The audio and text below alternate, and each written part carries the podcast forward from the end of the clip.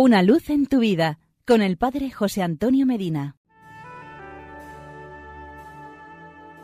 Queridos amigos y hermanos, nos dice Jesús en el Evangelio de San Juan, capítulo 4, versículo 10, si conocieras el don de Dios.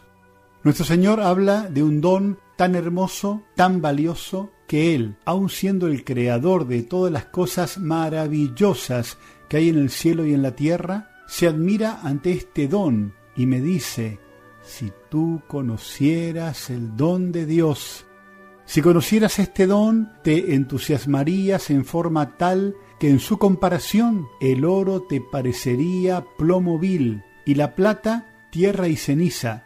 ¿Y cuál es ese tesoro? Es la gracia santificante, es la vida de unión del alma con Dios. El Señor mostró a Santa Catalina de Siena un alma en estado de gracia, y la santa la encontró tan hermosa que quiso adorarla creyendo que era la hermosura misma de Dios.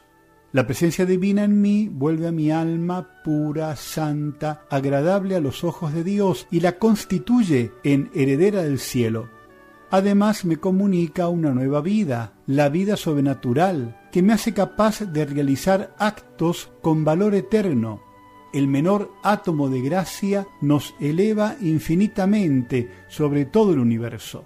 La mayor desgracia que me puede ocurrir no será perder la salud, la fortuna o el honor, sino perder la gracia santificante, destruir en mí la vida sobrenatural y hacerme incapaz de realizar ninguna obra buena que valga para la eternidad.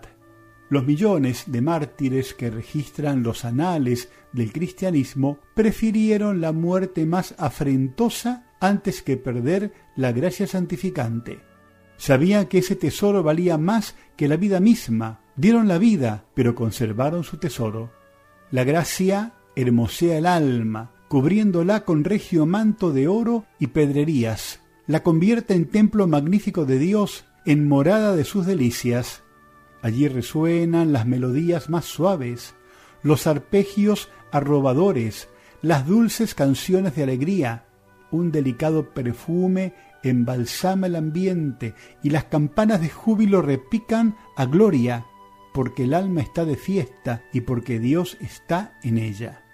Si conocieras el don de Dios. Así se dirigió Jesucristo a la mujer de Samaría, junto al pozo de Sicar, quien conoce ese don lo conoce todo. La existencia cristiana no consiste en realizar esfuerzos tensos e inquietos, sino en acoger el don de Dios. El cristianismo no es una religión del esfuerzo, sino de la gracia divina. Ser cristiano no es cumplir una lista de cosas que hay que hacer, sino acoger mediante la fe el don que se nos ofrece gratuitamente.